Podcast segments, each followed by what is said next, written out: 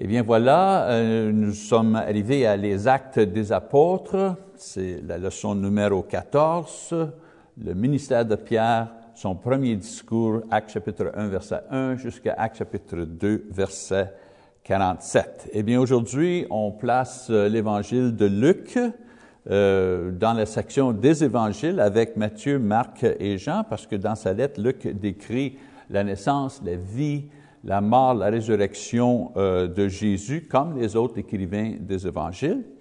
Euh, le livre d'actes, ici, euh, où on dit les actes des apôtres, souvent on, fait juste dire les actes. actuellement, c'est un livre qui est seul, euh, un livre d'histoire et on suit, euh, qui, qui, est suivi par euh, les autres lettres dans le Nouveau Testament, les lettres de Paul et, de Pierre et d'autres individus. mais le, vous savez, le, le, le, le livre d'actes, c'est une lettre aussi. Ça n'a pas été écrit comme, vous savez, un livre d'histoire. C'est une lettre qui compte une histoire, qui, qui, qui décrit une histoire. Euh, l'histoire euh, euh, de l'Église, vous savez, de l'établissement de l'Église chrétienne. Et comme lettre, c'est la deuxième lettre qui a été écrite à un officier gentil qui, que, que, que, Luc avait écrit son évangile. Là, il écrit une deuxième lettre à cet individu, Théophile. La première lettre, qui est, vous savez, le, le livre, l'évangile de Luc, euh, Luc a écrit cette lettre pour donner à cet homme une, présentation organisée de la vie de Jésus, sa mort, sa résurrection. Euh, et avec cette lettre, euh, en effet, Luc prêchait l'Évangile à cette personne. Cette deuxième lettre, que nous, on appelle les actes des apôtres, a été préparée pour la même personne. Euh, pas trop longtemps après, euh, euh, vous savez que Luc a, écrit une lettre à cette personne-là, on croit entre 60 et 68, les années entre 60 et 68 après Jésus-Christ. Dans cette lettre, Luc décrit le peuple et les événements qui ont contribué à l'établissement de l'Église, euh, et cet établissement aura lieu euh, le dimanche de la Pentecôte. Maintenant, la Pentecôte est un, c'est un mot, c'est un mot grec et c'est la traduction de le mot hébreu semaine. Euh, un peu d'histoire dans le calendrier juif, les fêtes juives, va nous aider à comprendre, euh, vous savez, la fête de Pentecôte, de la Pentecôte. Euh, une fois qu'on suivait, le, après la, journée de Pâques, il y avait une période de sept jours euh, où on n'avait aucun levain euh, dans la maison, euh, où que les Juifs n'avaient pas le droit de, manger aucune nourriture qui contenait du levain. Et ces sept jours nous amenaient à un autre sabbat, comme vous voyez, un autre jour, de sabbat, comme vous voyez ici dans la, chronologie juive que vous voyez sur le tableau. Euh, et la prochaine journée, la journée, euh, vous savez, euh, le, dimanche, les Juifs célébraient une autre fête, la fête des moissons, où qui amenait la première partie de leur récolte du printemps et faisaient une offrande au Seigneur. Et on, on, peut lire, vous savez, les détails de cette chose en Lévitique, chapitre 3, versets 10 et 11 dans l'Ancien Testament. donc, ils faisaient cette offrande, une portion au Seigneur de leur euh, moisson euh, ou leur récolte du printemps avant qu'eux-mêmes, vous savez, euh, partageaient dans cette chose-là. Euh, l'idée, c'était toujours de donner la première portion euh, de leur récolte à Dieu. La prochaine fête dans le calendrier juif ou dans la chronologie des fêtes juives, c'était la fête des semaines ou dans le mot grec Pentecôte, où que les Juifs comptaient sept semaines ou sept sabbats, plus une journée qui nous donnait 50 jours, et ils rendaient grâce une autre fois, mais cette fois-ci pour euh, la récolte de l'automne, qui était une plus grande récolte. Eh bien, on voit euh, dans la, euh, dans la chronologie chrétienne, on voit ici, vous savez, qui suit la chronologie juive. Eux autres, les Juifs avaient la Pâque, le pain sans levain, il y avait une semaine, sept jours, le jour du sabbat qui était un samedi, et le, lendemain, on avait la fête des moissons euh, qui nous amenait euh, 50 jours plus tard à la fête euh, de la Pentecôte. Eh bien, les mêmes journées, euh, vous savez, dans l'histoire chrétienne, eh bien, le jeudi, c'était la Sainte Seine, et où que Jésus partageait le pain et le vin avec ses apôtres. Vendredi, la crucifixion. Samedi était le sabbat, était dans le tombeau. La résurrection, le dimanche. Des apparitions de Jésus pendant 40 jours, son ascension. Et après l'ascension, euh, les, euh, les apôtres attendaient à Jérusalem pendant dix jours. Et puis à la fin, la journée de la Pentecôte, c'est la journée que le Saint-Esprit a donné le pouvoir aux apôtres qui ont commencé à prêcher l'Évangile. J'ai mis ces deux, vous savez, j'ai mis ces deux chronologies-là, une, à côté de l'autre, pour vous donner une idée. Les Juifs, eux autres, suivaient la chronologie juive, et nous, les chrétiens, on voit que les mêmes journées représentaient toutes sortes de différentes choses pour nous, euh, les chrétiens. Eh bien, c'est contre cette, euh, vous savez, ces événements euh, de, de, célébration annuelle juive à Jérusalem, Luc, euh, comme est sa, son habitude, euh, nous fournit toujours des, des points de remarque, des points de référence historiques et culturels. Euh, c'est contre cette image-là, contre cette chronologie-là, que l'écrivain du livre des Actes, Luc, euh, commence à euh, donner instruction à son lecteur au sujet de la propagation euh, de l'Église, commençant en Jérusalem et avec le temps à travers tout l'Empire romain. Maintenant, nous allons regarder notre plan d'étude pour cette, pour cette lettre, ce livre, le livre des Actes. très simple, vous savez, le, livre est, en deux sections. Première section, c'est le, ministère de Pierre, Acte chapitre 1 jusqu'à Acte chapitre 12, verset 19. Et très simple à suivre, le premier discours de Pierre, son ministère après la Pentecôte, la persécution de Pierre et les apôtres, la, per, euh, la persécution de l'Église, 1 et 2, section 1 et 2, et Pierre prêche aux gentils, Acte chapitre 10 jusqu'à Acte chapitre 12. Et là, on a euh, le ministère de Pierre. Euh, c'est pour cette raison-là qu'on appelle le livre des actes et pas le livre des pensées euh, ou le livre de la théologie des apôtres. Euh, vous savez, Luc ou, d'autres personnes donnent le nom, le livre des actes des apôtres, et non le livre des, les pensées des apôtres ou la théologie, la des apôtres, parce que dans ce livre-là, on voit ce que les apôtres faisaient. On voit leurs actions, on voit ce qu'ils ce qu'ils ont fait euh, pour établir euh, l'Église de Jésus-Christ. Évidemment, il y a des il y a des enseignements de Pierre et Paul et de d'autres personnes, Stéphane, au mois de, euh, dans, dans, ce livre. Mais euh, ces sections sont euh, subordonnées et en service aux actions des apôtres et d'autres caractères qui, qui travaillaient dans l'Église à cette, à, à cette époque et qui rependaient l'Évangile et établissaient l'Église contre vous savez, beaucoup d'obstacles. C'est un monde païen, vous savez, euh, très, très euh, païen. Et les douze apôtres et leurs disciples ont établi l'Église dans ce milieu. La deuxième section de livre d'Actes, c'est le ministère de Paul. Actes chapitre 13, verset 1.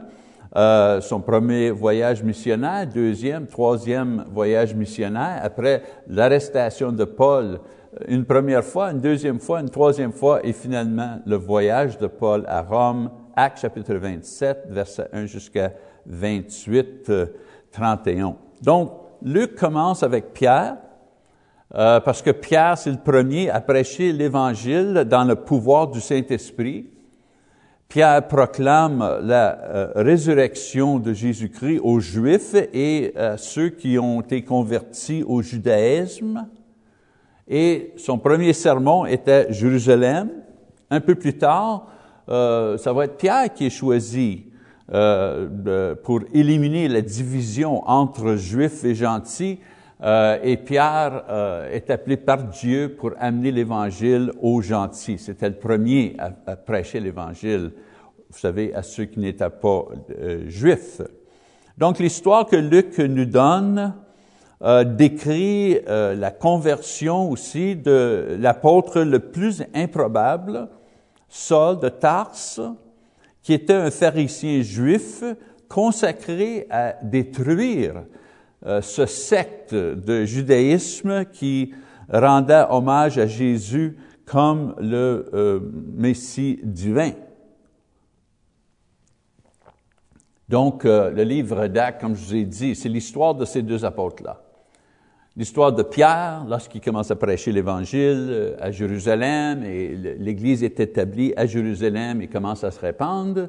Deuxième section, euh, on, compte l'histoire de Paul, un pharisien euh, qui, essaie de détruire l'Église, mais qui est converti au christianisme et devient l'apôtre que Dieu se sert pour répandre l'Évangile aux gentils, à ceux qui ne sont pas des Juifs.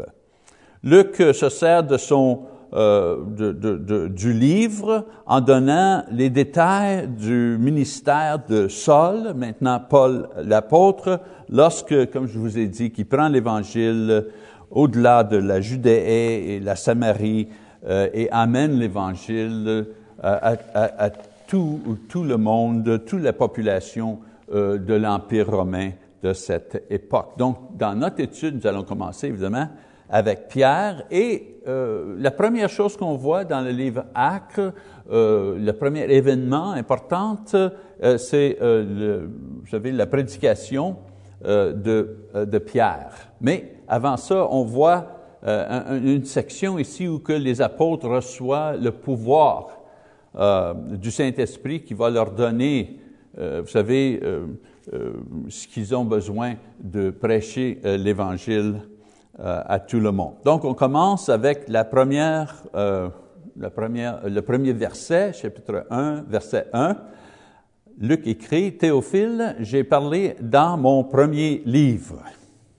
On va arrêter là. Notez bien qu'en verset 1, Luc fait référence à son lecteur et il l'appelle Théophile, et non avec son autre titre qui est euh, euh, excellent euh, Théophile, qui suggère que cet homme avait été euh, converti depuis euh, la première lettre. Autrement dit, euh, Paul, Paul, Luc écrit une lettre à Théophile et au début, il l'appelle excellent Théophile, c'est un officier, un haut vous savez, quelqu'un haut placé dans le gouvernement. Mais dans la deuxième lettre, ici dans le livre d'Actes, il fait juste se servir de son nom, Théophile. Et on croit que c'est parce qu'il a été converti entre la première lettre et la deuxième lettre. Parce que euh, ce serait très euh, euh, euh, pas poli euh, de, de, de, parler, de, faire référence à cette personne-là sans se, euh, sans se servir de son titre officiel. Euh, mais euh, d'une autre manière, ça aurait été inhabituel euh, pour Luc se servir de son titre s'il il adressait un frère dans le Christ. Si Théophile n'avait pas été converti, Paul, Paul Luc aura adressé cette personne-là avec son titre et son nom.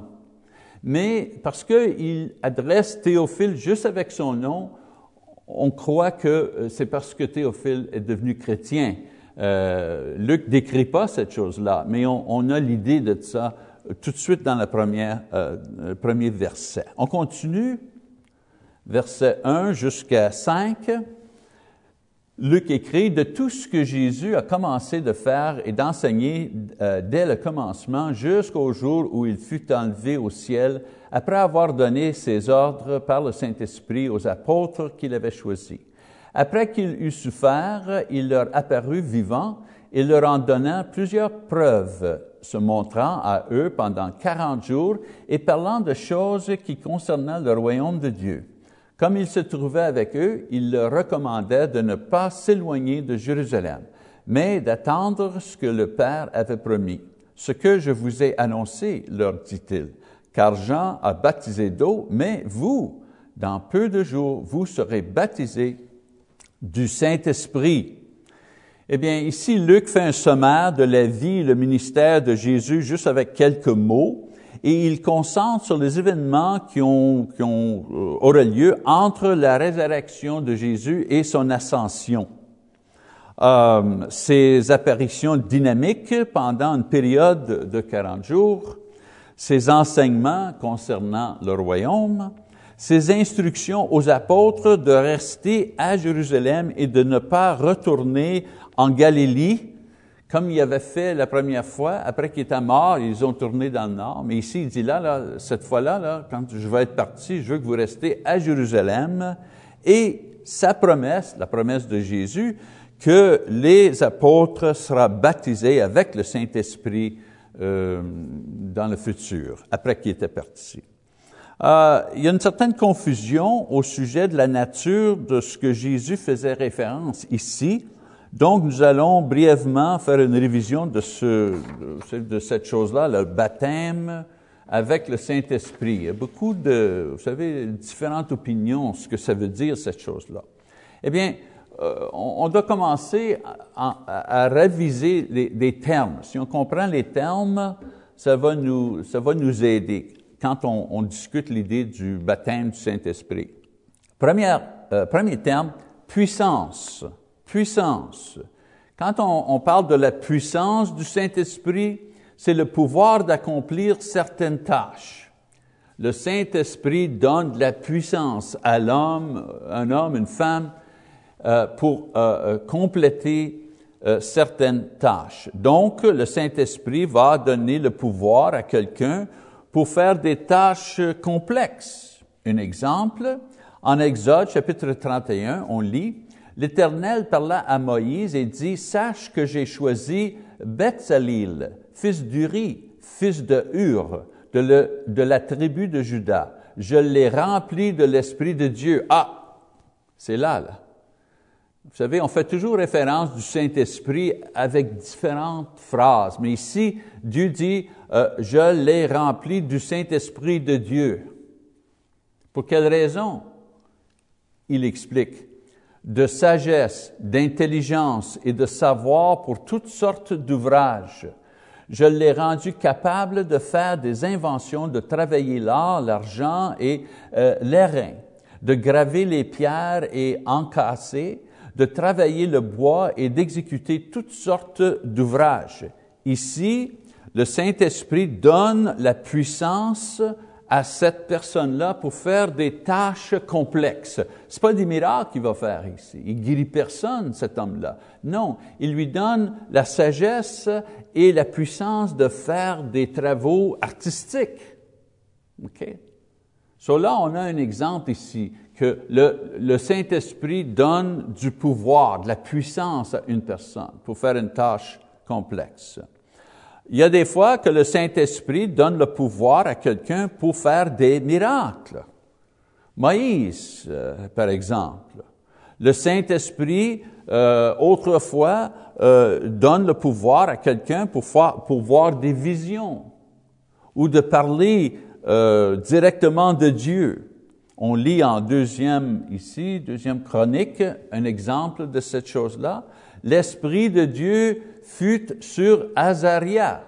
So, une, autre, manière de dire que le, Saint-Esprit la donnait du pouvoir. L'Esprit de Dieu fut sur Azaria, fils d'Obed.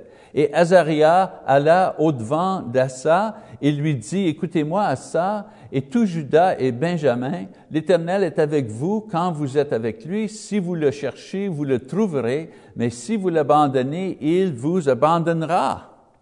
So ici, le Saint-Esprit donne la puissance, le pouvoir à Azaria pour donner la parole de Dieu. Assa était un roi.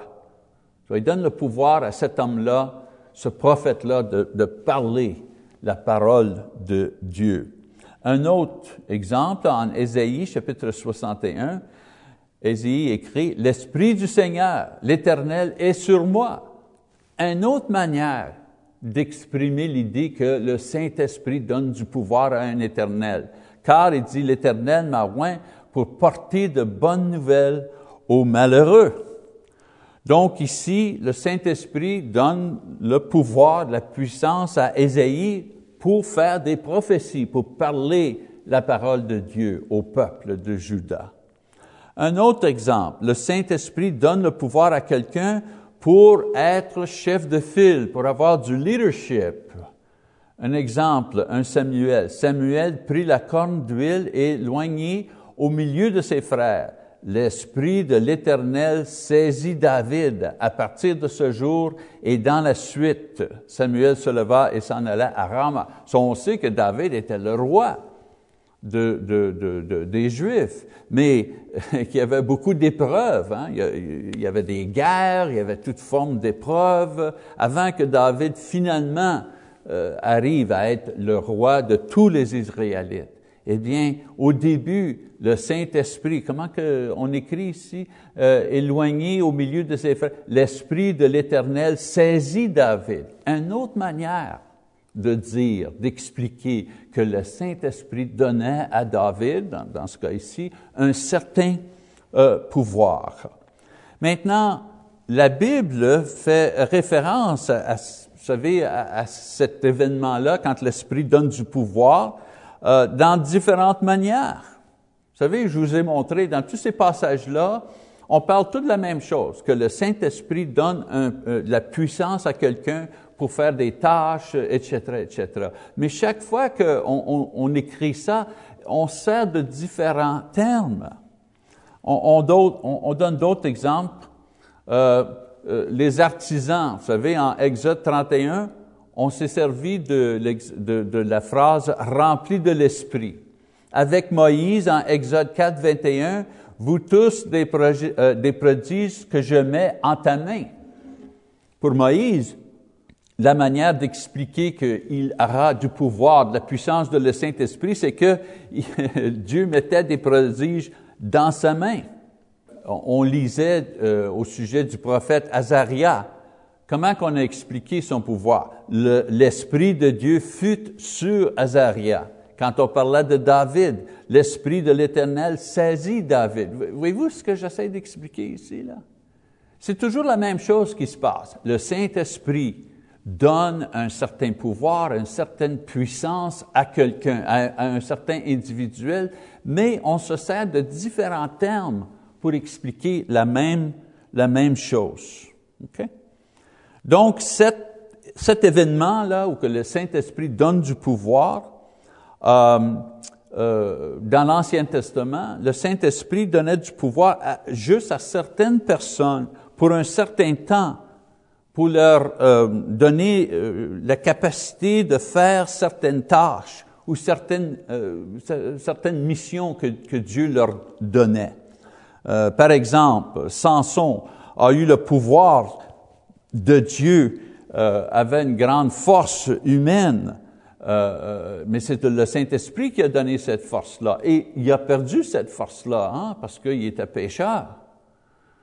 So, la puissance donnée par l'Esprit à tous ces individus-là, c'était certain juste pour un certain temps, pour une certaine tâche. David même demande à Dieu de ne pas euh, vous savez, ôter l'esprit de lui-même en Psaume chapitre 51. Il savait que le pouvoir qu'il avait, il l'avait, puis des fois, il ne l'avait pas, dépendant de son comportement. Maintenant, euh, euh, ce que j'essaie de dire avec tout ça, c'est que dans l'Ancien Testament, le Saint-Esprit donnait euh, une certaine puissance à certaines personnes, pas à tout le monde, certaines personnes pour certaines tâches et juste pour un certain temps. OK? Maintenant, la grande promesse de l'Ancien Testament était que quand le Messie arriverait dans le monde, il donnerait, euh, ou quand le Messie viendrait dans le monde, il donnerait à tout le monde, tout le monde aura une portion du Saint-Esprit, pas juste quelques-uns comme des prophètes ou des rois. C'était ça la promesse de l'Ancien Testament. Quand le Messie va arriver, tout le monde va avoir une portion du Saint-Esprit. En Joël, euh, c'est le passage que Pierre, euh, vous savez, euh, cite dans son premier sermon. Nous allons lire cette promesse-là, Joël 2, 28 et 9. Il dit, après cela, ceci est un prophète de l'Ancien Testament. Il dit, après cela, je répandrai mon esprit sur toute chair. Voyez-vous la promesse là? Je répandrai mon esprit sur toute chair. Vos fils et vos filles prophétiseront. Vos vieillards auront des songes et vos jeunes gens des visions. Même sur les serviteurs et sur les servantes, dans ces jours-là, je répandrai mon esprit. Donc la promesse du Saint-Esprit était pour être différent.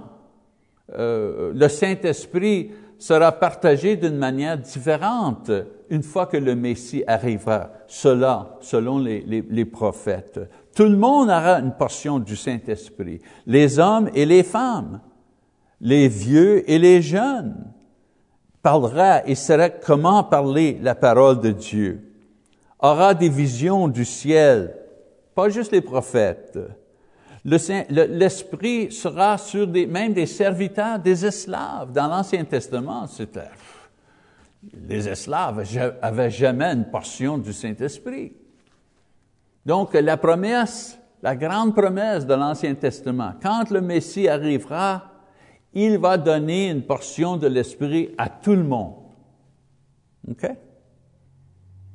Maintenant, la, mais la différence ici, était que la mesure de l'esprit euh, donnée sera toujours avec tout le monde, mais ça ne sera pas une puissance, ça serait euh, une habitation. Autrement dit, le Saint-Esprit habiterait à l'intérieur de tous ceux euh, qui croira au Messie. Et ça nous amène à un autre terme. L'Esprit habite en quelqu'un l'Esprit habite en quelqu'un. Donc, dans la Bible, il y a deux manifestations du Saint-Esprit.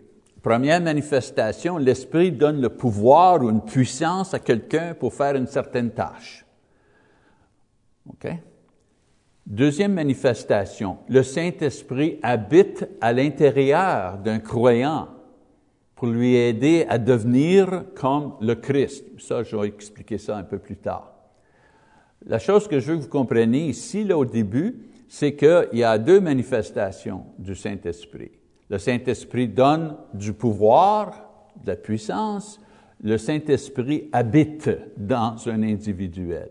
Si on comprend ces deux choses-là, ça va nous aider à comprendre les différents passages, surtout dans le livre d'Actes, qui touchent sur cette idée-là du Saint-Esprit et l'interaction du Saint-Esprit avec les croyants. Donc, quand on parle du Saint-Esprit qui habite, c'est le Saint-Esprit qui habite à l'intérieur du croyant, non seulement lui donnant une habilité à faire quelque chose ou dire quelque chose, mais existe à l'intérieur d'une personne pour transformer cet individuel dans l'image du Christ.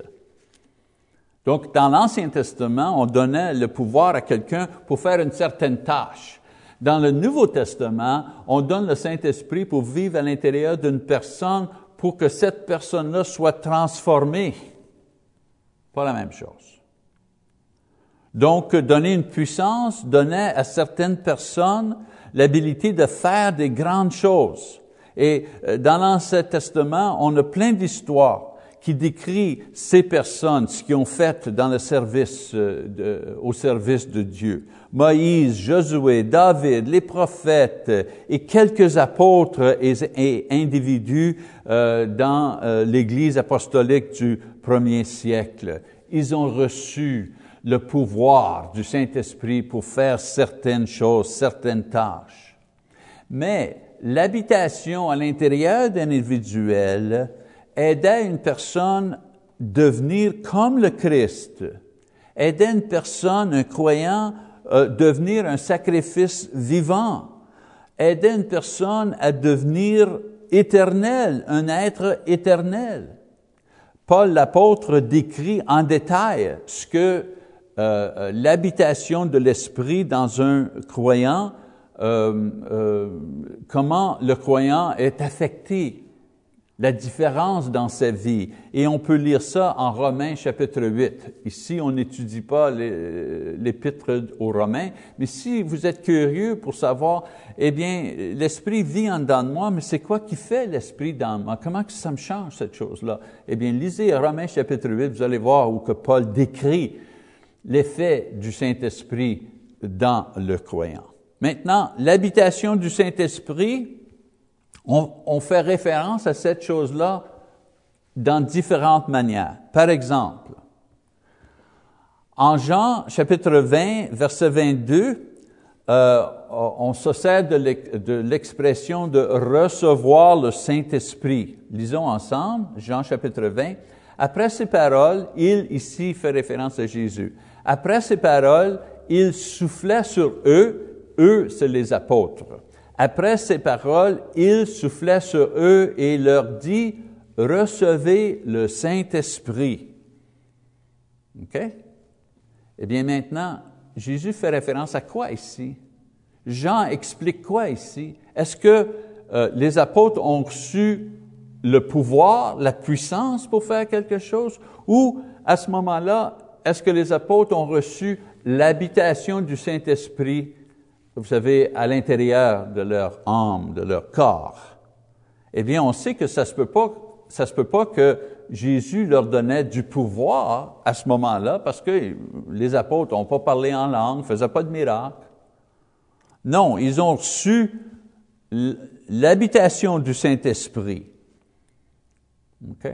Parce qu'ils ont commencé seulement la journée de Pentecôte, c'est là qu'ils ont commencé à parler en langue. C'est là qu'ils ont su, vous savez, le pouvoir du Saint-Esprit. Mais en Jean chapitre 20, verset 22, Jésus est encore ici sur la terre. Il leur dit, recevez le Saint-Esprit. C'est quoi que Jésus leur donnait? Jésus leur donnait le Saint-Esprit pour vivre, pour habiter en eux. Et l'expression que Jean se sert ici, ou que Jésus sert pour, euh, pour euh, expliquer cette chose, recevez le Saint-Esprit. Il aurait pu dire aussi, je vous donne le Saint-Esprit pour vivre à l'intérieur de vous-même. Mais il sert de la, la, phrase, recevez le Saint-Esprit. OK, une autre expression. Recevez le don du Saint-Esprit. Une autre manière de dire le Saint-Esprit va vivre, va habiter à l'intérieur du croyant. Je vous donne une phrase. Acte chapitre 2, verset 38. Maintenant, Jésus euh, est retourné au ciel. Les apôtres maintenant ont commencé à prêcher l'Évangile. Et Pierre leur dit, repentez-vous et que chacun de vous soit baptisé au nom de Jésus-Christ pour le pardon de vos péchés et vous recevrez le don du Saint-Esprit. Il parle de quoi ici, là? Pierre? Est-ce que Pierre promet aux gens qu'ils vont recevoir du pouvoir pour faire des miracles, pour faire des tâches? Ou est-ce que Pierre promet que ceux qui se repentent et qui sont baptisés au nom de Jésus vont recevoir le Saint-Esprit même qui habite en eux? Eh bien, encore une autre fois, on lit un peu plus tard qu'il euh, y a 3000 personnes qui ont été baptisées ce jour-là, et aucune de ces personnes-là ont commencé à parler en langue ou faire des, vous savez, euh, des miracles. Non, non, non. Ce que Pierre promet ici, selon l'Évangile, c'est que ceux qui croyaient en Jésus comme le divin Messie et qui se repentaient de leurs péchés et qui étaient immergés, baptisés dans l'eau, à ce moment-là, ils reçoivent le Saint-Esprit qui vit, qui habite à l'intérieur euh, de leur âme. La confusion, et il y a toujours une certaine confusion ici, la confusion entre ces deux choses-là, vous savez, la puissance et l'habitation, la confusion entre ces deux choses-là arrive parce que certains temps dans la Bible, on se sert du même terme, la même phrase, quand on fait référence à soi euh, la puissance du Saint-Esprit et l'habitation du Saint-Esprit. Quand on sert du terme, vous savez, Karja a baptisé d'eau, mais vous, dans peu de jours, vous serez baptisés du Saint-Esprit. On se sert de ce terme-là, baptisé du Saint-Esprit, pour faire référence des fois à donner le pouvoir du Saint-Esprit et autrefois que le Saint-Esprit vit à l'intérieur du chrétien. Donc, ces deux événements-là sont expliqués en se, servant, euh, en, se servant du même, de, la même phrase. Et des fois, la seule manière de savoir, c'est quoi que, vous savez, l'écrivain décrit quoi ici, c'est le contexte du passage. Et je répète, quand le Saint-Esprit donnait du pouvoir, la puissance, il donnait l'habilité à certaines personnes de faire des miracles ou de faire certaines tâches. Des fois, la phrase baptisé du Saint-Esprit voulait dire qu'une certaine personne, un croyant, recevait le Saint-Esprit pour vivre à l'intérieur de cette personne-là. Et que le Saint-Esprit vient et vit en dedans de toi, ça ne veut pas dire automatiquement que tu peux faire des miracles, mais ça veut dire que tu as l'esprit du Dieu vivant à l'intérieur de toi et c'est par cet esprit-là que tu vas être ressuscité entre les morts à la fin des jours. Le plus grand miracle. Maintenant, ça nous amène à Actes chapitre 1, verset 5. Ici, Jésus dit, car Jean a baptisé d'eau, ça c'est Jésus qui parle, là, juste avant son ascension, il dit aux apôtres que Jean a baptisé d'eau, mais vous, dans peu de jours, vous serez baptisés du Saint-Esprit. Maintenant, quand Jean-Baptiste se servait de ce terme dans ses prophéties, il expliquait ce que Jésus, comme Messie divin, amènera au peuple. Donc, quand Jean-Baptiste se servait de ce terme-là, vous serez, vous savez, quand le Messie arrive, vous serez baptisés ou il va vous baptiser du Saint-Esprit. Quand Jean-Baptiste parlait de cette chose-là et servait de cette expression-là, il voulait dire que vous allez recevoir l'habitation du Saint-Esprit. C'était ça la promesse. OK? On peut, euh, on, peut, euh, euh, on peut voir dans la prédication de Pierre que quand Pierre a fait l'offre à la foule la journée du Pentecôte, c'est ça qu'il offrait. Je retourne à Acte 2.38, vous savez. Repentez-vous, que chacun de vous soit baptisé au nom de Jésus-Christ pour le pardon de vos péchés, et vous recevrez le don du Saint-Esprit. Ce que Jean a promis en disant, il vous baptisera avec le Saint-Esprit, Pierre ici offre comme promesse, vous recevrez le don du Saint-Esprit. Jean et Pierre offrent la même chose ici. Et c'est quoi? La puissance? Non. L'habitation du Saint-Esprit. C'est à ça la promesse dans l'Ancien Testament. Tout le monde aura une portion du Saint-Esprit. On comprend que tout le monde aura une portion du Saint-Esprit dans le sens que le Saint-Esprit vivrait à l'intérieur de tous les croyants. La promesse n'était pas que tout le monde va recevoir la puissance le pouvoir pour faire des miracles. On sait que c'est pas ça parce que les 3000 qui ont été baptisés, il n'y en a pas un parmi eux qui faisait des miracles, qui parlait en langue. C'est une idée très importante. Euh, et si on comprend ces choses-là, comme je vous dis, vous allez comprendre d'autres passages ici. Ah, gardons ces deux définitions-là, pouvoir, habitation, euh, en tête lorsqu'on continue dans notre, euh, dans notre étude de, de Actes. Donc, on va aller à Actes, chapitre 1, versets 6 et 7. Maintenant, alors les apôtres réunis euh, lui demandèrent, Seigneur, est-ce en ce temps que tu rétabliras le royaume d'Israël? Il leur répondit, ce n'est pas à vous de connaître les temps ou les moments que le Père a fixés de sa propre autorité, mais vous recevrez une puissance, le Saint-Esprit. Ah, on, on arrête là. Là, Jésus parle à qui? À tout le monde? Non. Il parle à ses apôtres. Il fait une promesse à ses apôtres. Ça, c'est avant qu'il retourne au ciel. Il veut que les apôtres retournent à Jérusalem et qu'ils soient en attente parce que à un moment donné, c'est quoi qu'ils disent qu'ils vont recevoir? Mais vous recevrez une puissance, le Saint-Esprit survenant sur vous, et vous serez mes témoins à Jérusalem, dans toute la Judée, dans la Samarie et jusqu'aux extrémités de la terre. C'est quoi que Jésus promet aux apôtres ici? L'habitation du Saint-Esprit ou le pouvoir que le Saint-Esprit va leur donner? Eh bien, ils ont déjà reçu l'habitation du Saint-Esprit qui habite en eux. Hein? Il a soufflé sur eux, il a dit, recevez le Saint-Esprit.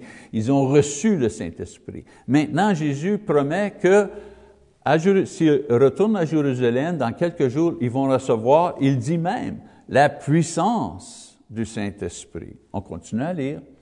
Après avoir dit cela, il fut enlevé pendant qu'ils euh, le regardaient, et une nuée le déroba à leurs yeux. Et comme il avait les regards fixés vers le ciel pendant qu'ils s'en allaient, voici deux hommes vêtus de blanc leur apparurent et dirent, Hommes galiléens, pourquoi vous arrêtez-vous à regarder au ciel? Ce Jésus qui a été enlevé au ciel du milieu de vous viendra de la même manière que vous l'avez vu aller au ciel. Leur question au sujet de la restauration du royaume euh, démontre que, vous savez, ils sont quand même sous la fausse notion d'une restauration de euh, l'État juif et leur place dans l'État juif. ils pensent encore, aux autres, que, ah, vous savez, les Juifs vont, euh, vont, revenir, ils vont avoir un royaume glorieux ici sur la terre et eux, les apôtres, vont avoir des positions importantes dans ce royaume. Ils ne comprennent pas encore. Jésus prend pas le temps ici de, vous savez, d'expliquer de, ou de leur souligner leur erreur, leur manque de pensée. Il fait deux autres choses. Premièrement, il leur dit que la connaissance de ces choses-là est la fin du royaume des Juifs et la fin du monde.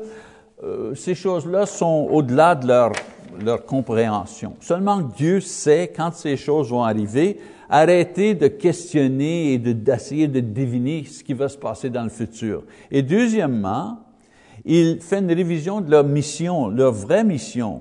Ils vont recevoir le pouvoir du Saint-Esprit. Vous savez, je vous ai expliqué là, quand le, Saint-Esprit donne pouvoir, il donne toujours le pouvoir pour aider à la personne faire des tâches ou une mission. Ben eux, ils ont une mission très importante. Il faut qu'ils répandent l'Évangile à, toutes les nations. Ils sont seulement 12 personnes, 12 hommes, ou 11 hommes à ce moment-là. Judas, lui, est mort. OK? So, il leur promet, vous allez recevoir du pouvoir pour être capable de faire la tâche que je vous donne. Et ils vont être témoins de ce qu'ils ont vu, la vie, la mort, la résurrection, l'ascension de Jésus, ils vont être témoins de ces choses-là. Euh, non seulement qu'à Jérusalem, mais, vous savez, dans leur pays et même dans tout le monde. Luc répète la description de l'ascension de Jésus. Euh, cette fois-ci, il ajoute l'information au sujet des anges qui ont fait une prophétie concernant son retour. Jésus s'en va au ciel, mais l'ange dit aux apôtres, mais il va revenir. Maintenant, on, la, scène a change. Euh, Luc nous fournit un, regard intime à l'activité qui se passait euh, parmi les apôtres et les disciples entre le temps de l'ascension de Jésus et l'arrivée du Saint-Esprit pour leur donner du pouvoir la journée de la Pentecôte. Premièrement, on ne lit pas tout ici, là. Ça fait partie de votre euh, étude à vous de toujours lire, vous savez, euh, les chapitres avant qu'on commence notre classe, parce qu'on n'a pas le temps de tout lire les passages dans la classe. Mais on voit ici les choses qui se passent. Premièrement, les apôtres, les onze apôtres sont là avec les femmes qui, euh, les femmes, les disciples, qui avaient supporté et suivi Jésus. Marie, sa mère, avec les frères, vous savez, euh, les, ses frères familiales ici sur la terre, ils commencent à se dévouer à la prière et y attendent. Deuxièmement, Pierre prend, vous savez, euh, prend parole en mettant en contexte les actions et la mort de Judas euh, parce que ça se peut qu'il y ait eu un doute ici euh, à son sujet. Euh, la, façon que Judas est mort, s'est suicidé, il a trahi Jésus, ça pourrait être découragé, ça peut être décourageant pour les apôtres de savoir qu'un parmi eux, on, on, finit comme ça. Ça se peut, sont seulement des hommes. Il aurait pu penser, wow, peut-être ça, ça, va m'arriver à moi aussi. Je ne serai, serai pas égal à la tâche. Ce que Pierre fait, comment que, comment qui, comment que, pas Pierre, mais Judas, ce que Judas a fait et la façon que sa vie euh, a, a terminé, euh, Pierre explique tout ça, c'était tout euh, selon euh, la volonté de Dieu et selon les prophètes. C'était pas une surprise, c'était pas un manque, c'était pas, vous savez, une, le fait que Jésus a pas réussi dans sa mission, qu'il a perdu un de ses apôtres qui l'a trahi. Et une troisième chose qu'il fait, euh, à travers la prière, il euh, choisit deux hommes qui sont qualifiés, qui avaient été des disciples fidèles dès le baptême de Jésus jusqu'à son ascension. Euh, et les apôtres ont choisi parmi ces deux-là pour remplacer Judas et Matthias a été choisi.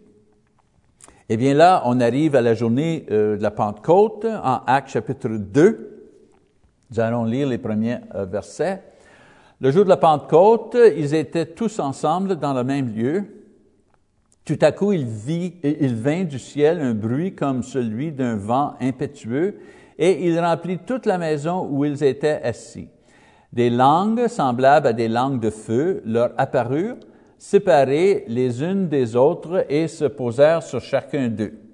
Et ils furent tous remplis du Saint-Esprit. Oh, oh, remplis du Saint-Esprit. Ah, voilà cette expression-là. OK, on va voir là. Remplis du Saint-Esprit. Est-ce que c'est l'habitation du Saint-Esprit ou est-ce que c'est du pouvoir du Saint-Esprit? Bien, nous allons voir ici le contexte.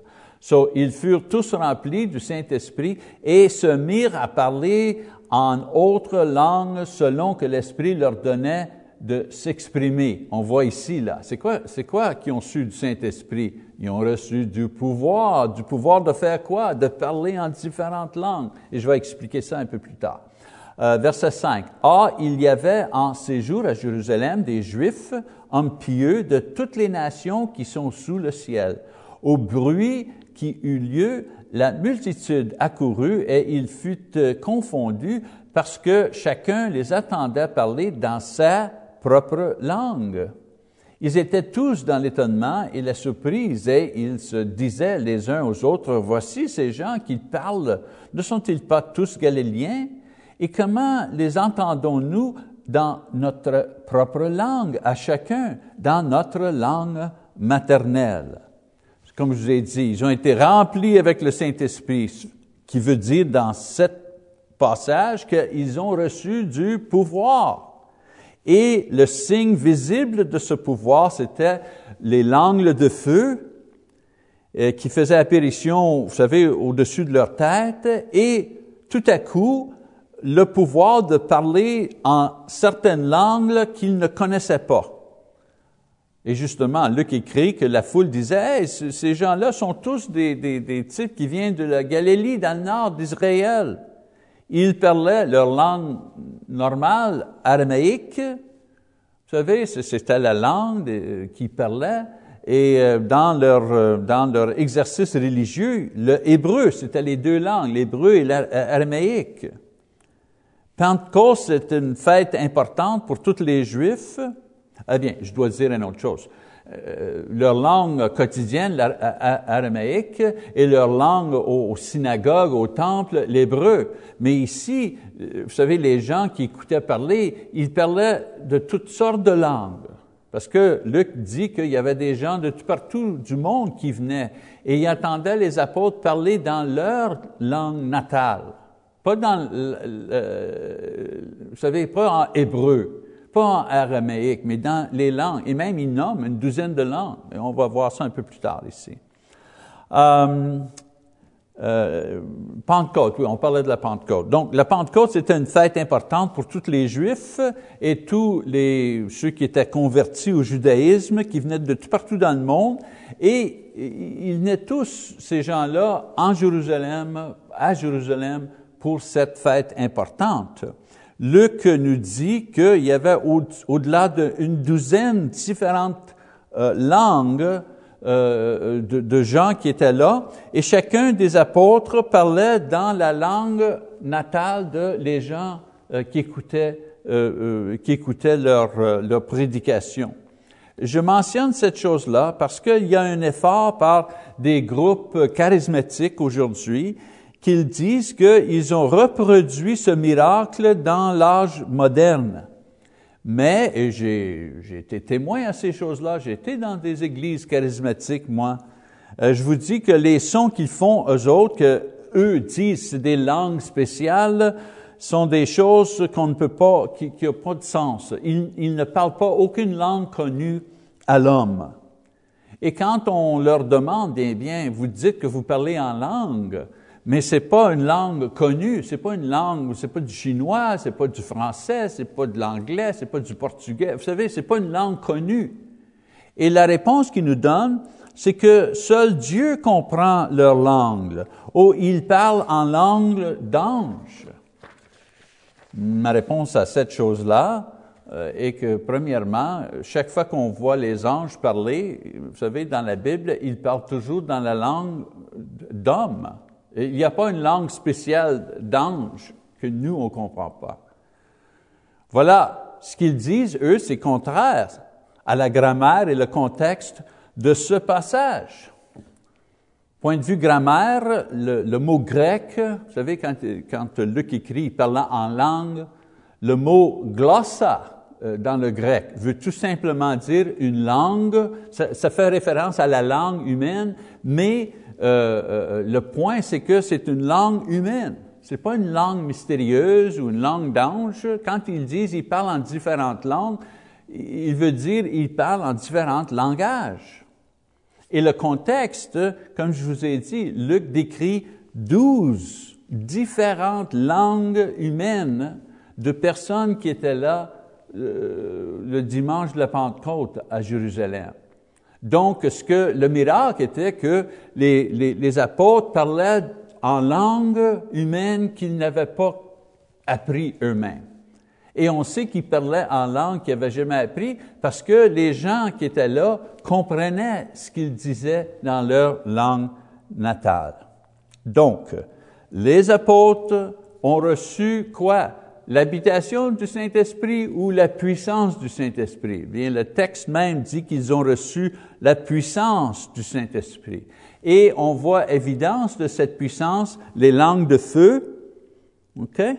Et des hommes juifs qui parlaient en langue qu'ils ne connaissaient pas et faisaient ça à travers le pouvoir du Saint-Esprit. Et ce phénomène a été fait pour remplir la prophétie concernant le temps quand le, que, le Messie arrivera, je lis que le Paul fait référence à cette chose-là. Il dit, il est écrit dans la loi, c'est par des hommes d'autres langues et par des lèvres étranges que je parlerai à ce peuple et ils ne m'écouteront pas, même ainsi dit le Seigneur. Eh bien, la journée du Pentecôte, cette prophétie aura lieu. Les apôtres parlent en différentes langues, langues étrangères, et il, y en a eu qui ont cru, mais la majorité n'ont pas cru, même s'ils ont vu ce miracle-là la journée euh, de la Pentecôte. Eh bien, on continue avec le sermon même de Pierre, en Actes chapitre 2, verset 13, il dit, mais d'autres se moquaient et disaient, ils sont pleins de vin doux. Luc ici vous savez, établi, euh, vous savez, le contexte pour le premier sermon de Pierre en, décrivant différentes, la, réaction de différentes personnes. Certaines personnes voyaient, c'était évident, le miracle qu'ils voyaient. D'autres disaient, ah non, non, ils sont, vous savez, ils ont trop pris, ils ont pris trop de vin de bonne heure le matin. Pierre, euh, vous savez, euh, concentre l'attention de, la foule en répondant à cette charge. Euh, et son sermon, on peut diviser en trois sections. Pas le temps de tout lire là, mais on, peut diviser son, son premier sermon euh, à travers le pouvoir du Saint-Esprit, la journée de la Pentecôte. Premièrement, le témoignage du Saint-Esprit, chapitre 2, versets 14 à 21. Il commence son sermon en donnant crédit au Saint-Esprit de Dieu pour le miracle de langue que la foule vient juste de voir. Et il explique que ce phénomène euh, était quelque chose qui accompagnera euh, l'arrivée du Messie selon les prophètes. Et il cite le prophète Joël, chapitre 2, pour établir ce point-là. Et je vous ai lu, je vous ai lu ce passage-là de Joël, euh, vous savez, dans, avant, où que Joël disait que, vous savez, quand le Messie va arriver, euh, l'Esprit va être sur tout le monde, pas juste sur quelques-uns. Deuxième section de son sermon euh, est le témoignage de l'Évangile même. En Actes chapitre 2, 22 à 24, je vais lire juste une, une petite section. Il dit, Homme Israélite, écoutez ces paroles. Jésus de Nazareth, cet homme à qui Dieu a rendu témoignage devant vous par les miracles, les prodiges et les signes qu'il a opérés par lui au milieu de vous, comme vous l'avez vu, euh, comme vous, euh, vous, le savez euh, vous-même. Cet homme, livré selon le dessein, arrêté et selon la préscience de Dieu, vous l'avez crucifié, vous l'avez fait mourir par la main des impies. Dieu l'a ressuscité en le délivrant des liens de la mort parce qu'il n'était pas possible qu'il fût retenu par elle. Ici, Paul, euh, Pierre proclame euh, les faits de l'Évangile simple. Jésus, euh, Jésus, le Fils de Dieu, confirmé par les miracles, les signes, les prodiges, Jésus crucifié injustement par des hommes pécheurs, mais même cette crucifixion faite selon la connaissance et le plan de Dieu. Jésus ressuscité par Dieu selon la prophétie à son, à son égard, et Pierre cite David euh, Somme 16, verset 8 à 11, pour faire son point que tout ceci a été fait selon la volonté de Dieu et qui a été euh, euh, euh, cité par les prophètes. Pierre dit, oui, vous l'avez tué, celui qui était le Fils de Dieu, le Messie, et la preuve qui était le Messie, bien les miracles, les enseignements. Mais Dieu nous a prévenu que toutes ces choses-là se passeraient de cette façon-là à travers les prophètes. Les prophètes ont même dit que euh, le peuple rejetterait son propre Messie. Et, euh, on lit en, en verset 29 à 36, ici, on va aller avant un petit peu, euh, Homme frère, qu'il me soit permis de vous dire librement au sujet de patriarche David qu'il est mort, qu'il a été enseveli et que son sépulcre existe encore aujourd'hui euh, parmi nous. Comme il était prophète et qu'il savait que Dieu lui avait promis avec serment de faire asseoir un de ses descendants sur son trône, c'est la résurrection du Christ qu'il a prévue et annoncée, en disant qu'il ne sera pas abandonné dans le séjour des morts et que sa chair ne verra pas pardon, la corruption. C'est ce Jésus que Dieu a ressuscité. Nous en sommes tous témoins. Élevé par la droite de Dieu, il a reçu du Père le Saint-Esprit qui avait été promis et il l'a répandu comme vous le voyez et l'attendez car David n'est point monté au ciel, mais il dit lui-même, le Seigneur a dit à mon Seigneur, assis-toi à ma droite jusqu'à ce que je fasse de tes ennemis ton marchepied.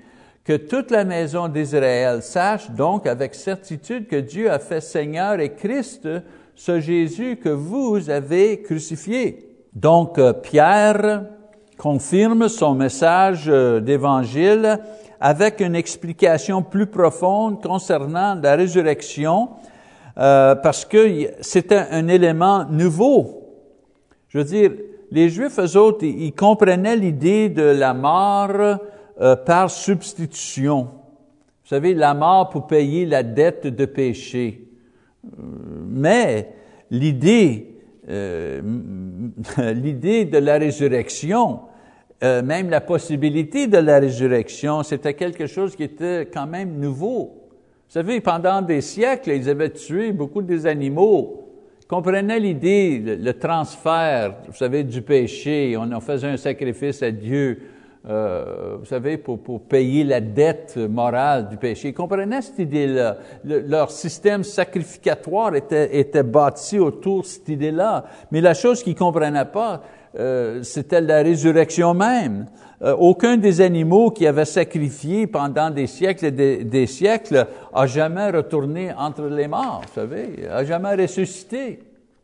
Pierre explique que David a fait une prophétie euh, euh, au sujet de cette chose-là, et Pierre corrige leur compréhension de deux passages où que les Juifs pensaient que David faisait référence à lui-même. Mais Pierre, en réalité, euh, Pierre leur dit, en réalité, euh, David faisait pas référence à lui-même, il faisait référence à Jésus. En Somme, chapitre 16, verset 8 à 11, où que David parle de la promesse de sa résurrection, Pierre dit, ce, ce, passage-là pointe au Christ qui va euh, donner à David la possibilité d'être ressuscité d'entre les morts. David ne parle pas de sa résurrection, euh, Pierre explique, David parlait de la résurrection de Jésus, du Messie, qui permettrait la résurrection de David et tous ceux qui croiront en lui, comprenez? Et en Psaume euh, chapitre 110, verset 1, où que les Juifs voyaient comme une promesse que Dieu a faite à David concernant son règne et son pouvoir sur ses ennemis, Jésus lui-même a corrigé cette idée quand il a demandé aux pharisiens une question au sujet de ce passage qu'il ne pouvait pas répondre. Vous savez, quand il dit, si David l'appelle Seigneur, comment est-il son fils? Matthieu 22, verset 45. Et donc, Pierre fournit la réponse. Dans ce passage, le Père parle au Fils, pas à David. Dieu dit à Jésus, son Fils, de s'assire à sa main droite et je fais de tes ennemis ton marchepied. C'était la promesse de le Père au Fils qu'il aura la victoire contre la mort. Son ennemi, c'était, vous savez, le diable et le péché et la mort. Et c'était la promesse, une prophétie que Dieu dit à Jésus, assis-toi à côté de moi, vous savez, la main droite, le pouvoir, et tu auras victoire sur tes ennemis la mort et le péché. Et il fait un sommaire de son argument avec une conclusion euh, accusative. Il dit au peuple, ce Jésus, oint par Dieu, euh, euh, cité par les prophètes, témoigné par des miracles, on l'a vu ressusciter, nous les apôtres, qui a monté au ciel et qui a envoyé le Saint-Esprit pour voir ce que vous voyez là, les langues de feu, les, les langues, vous savez, le, le, don des langues. Ce Jésus-là, là, vous l'avez tué. Vous êtes coupable de sa mort. Et en Actes chapitre 2, 37 à 41, on lit, après avoir entendu ce discours, il, la foule, ils eurent le cœur vivement touché et ils dirent à Pierre et aux autres euh, apôtres, Hommes, frères, que ferons-nous? Pierre leur dit, Repentez-vous et que chacun de vous soit baptisé au nom de Jésus-Christ pour le pardon de vos péchés et vous recevrez le don du Saint-Esprit. C'est quoi qu'ils vont recevoir? Le pouvoir du Saint-Esprit, parce que le pouvoir du Saint-Esprit a toujours un témoignage. Les apôtres ont reçu le pouvoir du Saint-Esprit. Les langues de feu, le fait qu'ils pouvaient parler en différentes langues, c'était le témoignage qu'ils ont reçu le pouvoir. Ici, est-ce qu'ils offrent le pouvoir du Saint-Esprit? Non. Ici, ils offrent l'habitation du Saint-Esprit. Le Saint-Esprit va venir vivre à l'intérieur du croyant. On continue à lire car la promesse est pour vous, pour vos enfants et pour tous ceux qui sont au loin, en aussi grand nombre que le Seigneur notre Dieu les appellera. Et par plusieurs autres paroles, il les conjurait et les exhortait, disant, Sauvez-vous de cette génération perverse. Ceux qui acceptèrent sa parole furent baptisés, et en ce jour-là, le nombre des disciples s'augmentait d'environ 3000 âmes. Donc ceux qui ont accepté, euh, qui ont cru le témoignage du Saint-Esprit et le message des apôtres répondent. Et Pierre, selon les instructions qu'on lui a données, à lui et les autres apôtres. Vous savez, Jésus les a préparés pour aller, vous savez, prêcher l'Évangile. On va aller voir deux passages en particulier. En Matthieu 28, Jésus s'était approché, le parlant ainsi, il dit tout pouvoir. Ça, c'est après sa résurrection et avant son ascension. OK? So, Jésus, euh, vous savez, parle à ses apôtres, leur donne des, dernières instructions avant de son ascension. Jésus s'étant approché, le parlant ainsi, tout pouvoir m'a été donné dans le ciel et sur la terre. Allez, faites de toutes les nations des disciples, les baptisant au nom du Père, du Fils et du Saint-Esprit. Et en Marc chapitre 16, 15, 16, un autre, vous savez, explication, une autre vision de ce moment-là à travers, euh, ben, c'est Pierre et Marc qui, écrit, qui, lit, qui écrit ce témoignage. Jésus, euh, il dit, puis Jésus leur dit, allez par tout le monde et prêchez la bonne nouvelle à toute la création. Celui qui croira et qui sera baptisé sera sauvé, mais celui qui ne croira pas sera condamné. So Pierre suit euh, les instructions que Jésus lui a données. Il prêche l'Évangile et ceux qui croient et qui répondent, il les baptise au nom de, au nom de Jésus. Donc, les gens expriment leur foi en Jésus comme le Seigneur, comme le Christ, en se repentant de leurs péchés et en étant baptisés. Le mot baptême veut dire immergé, donc ça veut dire qu'ils étaient immergés dans l'eau. Il y avait beaucoup d'eau à cette euh, place-là, près du temple. Euh, il y avait le bain d'eau de Siloam, près euh, de, de, de, dans le complexe du, du temple. Et il y avait aussi un bain d'eau proche de la porte des pèlerins où que les pèlerins se purifiaient dans l'eau avant d'entrer dans la ville sainte, Jérusalem. Eh bien là, il y avait, je l'ai vu, c'est un grand bassin, vous savez, c'est un, euh, bassin où les gens pouvaient rentrer dedans et se laver et tout ça avant, d'arriver, avant d'entrer dans la ville, sainte. Eh bien, ils se servaient de soit cette eau-là ou l'eau euh, du, du, bain de Siloam pour faire l'immersion dans l'eau de les croyants.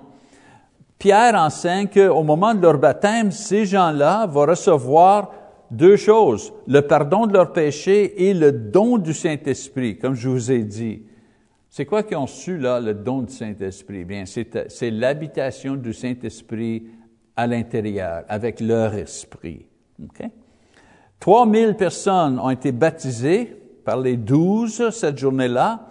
Euh, et depuis cette journée, on continue, nous, les chrétiens d'aujourd'hui, à prêcher le même évangile avec les mêmes instructions à ceux qui croient et qui, se repentent. Eh bien, on les immerse dans l'eau au nom de Jésus pour le pardon de leurs péchés et qui peuvent recevoir vous savez, l'habitation du Saint-Esprit. Troisième section, du euh, discours de Pierre. Vous savez, le témoignage du Saint-Esprit, les langues de feu, les différentes langues, témoignage de l'Évangile. Vous savez, Pierre, il prêche l'Évangile, il, il, invite tout le monde à croire en Jésus, etc. Troisième, témoignage de l'Église, versets 42 à 47. On lit ici, il dit, il persévérait dans l'enseignement des apôtres, dans la communion fraternelle, dans la fraction du pain et dans les prières. La crainte s'emparait de chacun et il se faisait beaucoup de prodiges et de miracles par les apôtres. Tous ceux qui croyaient étaient dans le même lieu et ils avaient tout en commun. Ils vendaient leurs propriétés et leurs biens et ils en partageaient le produit entre tous selon les besoins de chacun. Ils étaient chaque jour tous ensemble, assidus au temple. Ils rompaient le pain euh, dans les maisons et prenaient leur nourriture avec joie et simplicité de cœur, louant Dieu et trouvant grâce auprès de tout le peuple. Donc, euh, Luc euh, fait un sommaire de l'activité et l'organisation et l'enthousiasme de la première euh, assemblée chrétienne à Jérusalem.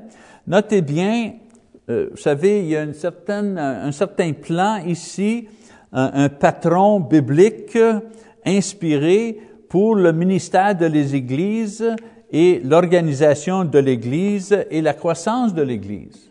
Vous savez, dans le Nouveau Testament, on a des patrons, on a des exemples qui, qui, qui, nous instruisent, qui nous, qui nous instruit comment faire certaines choses.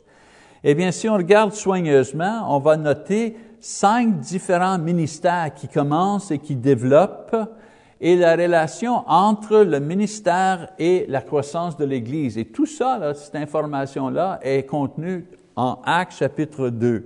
Brièvement, je veux juste vous montrer ça brièvement. Voici les cinq ministères de l'Église qui ont commencé, vous savez, tout de suite euh, quand la première Église a été établie. Les cinq. Il y a l'évangélisation. Les apôtres prêchaient l'Évangile à ceux qui étaient perdus et ils baptisaient ceux qui croyaient et qui se repentaient de leurs péchés. C'est ça le ministère de l'évangélisation. On prêche aux perdus, avec le but qu'ils se repentent et qu'ils soient baptisés. Deuxième ministère, le ministère de l'éducation. En Actes chapitre 2, verset 42a, vous savez, ils se donnaient à l'enseignement des apôtres. Ils enseignaient les convertis. Et c'est quoi qu'ils leur enseignaient? Bien, à connaître et obéir les commandements de Jésus. Matthieu 28, 18, 20, Jésus dit, enseignez les disciples, enseignez-les à obéir tout ce que je vous ai euh, donné. Donc, euh, la tâche du ministère d'éducation, euh, c'est d'enseigner les disciples les paroles de Jésus, enseigner aussi comment obéir et comment appliquer ces vous savez, les choses que Jésus a enseignées aux apôtres. Troisième ministère, communion fraternelle. Encore, Acte 2, 42b, ils mangeaient ensemble. Ils avaient une communion fraternelle. Les apôtres aidaient à intégrer les nouveaux membres dans le corps du Christ, euh, en faisant différentes choses, différentes activités. Ils mangeaient ensemble, ils rendaient culte ensemble, ils rendaient service aux autres ensemble. C'est ça la communion fraternelle. C'est pas juste, vous savez, euh, manger un repas ensemble, mais c'est de vivre la vie chrétienne ensemble. Quatrième ministère, le ministère de l'adoration. Encore, Acte 2, 42 nous dit qu'ils faisaient quoi? Ils rompaient le pain, ils prenaient la communion, ils priaient. Ils, ils organisaient l'Église pour l'adoration chrétienne prendre le repas du Seigneur. Cinquième ministère, le ministère de service, l'Église commençait à euh, euh, euh, amasser ses, ses, ressources pour prendre, prendre soin de, vous savez, de, de, de, les membres de l'Église et même, de, vous savez, ceux dans la communauté qui avaient des besoins. Il faut organiser ça. Vous savez, ça se fait pas, ça se fait pas tout ça, ces choses-là. Sur ce que j'essaie de dire, c'est que dans Actes chapitre 2, on voit tout de suite les cinq ministères de l'Église. Tout ce qu'on fait dans l'Église, toute action, bonne œuvre, toute participation, adoration, on peut tout, vous savez, mettre nos actions et nos ministères dans ces cinq catégories. L'évangélisation, l'éducation, la communion fraternelle, l'adoration et le service. Ce sont les cinq ministères. Maintenant, Luc, euh, Luc fournit pas des détails. Vous savez, il fournit pas les détails qui expliquent comment il, faisait pour enseigner les paroles euh, aux adultes ou aux enfants. Il ne donne pas ces détails-là. Il nous donne juste un sketch, vous savez, juste un, petit dessin vite là, pour, pour voir les cinq différents ministères. Dans le dernier verset de cette section, l'écrivain inspiré nous donne la, façon biblique euh, pour euh, arriver à la croissance de l'Église. On lit ensemble en 247b. Et le Seigneur ajoutait chaque jour à l'Église ceux qui étaient sauvés. So, quand on prend toutes ces choses-là ensemble, on voit que quand l'Église est active en prêchant l'Évangile euh, aux incroyants, quand l'Église enseigne les disciples, qui, quand l'Église pratique la communion fraternelle, l'adoration et le service, quand ces cinq ministères-là, vous savez, sont, actifs ensemble, Jésus ajoute à l'Église. Autrement dit, nous, euh, notre travail, c'est de, euh, euh, de, de, rendre un ministère. Vous savez, de travailler dans un ou deux ou tous les cinq différents ministères. Ça, c'est notre tâche.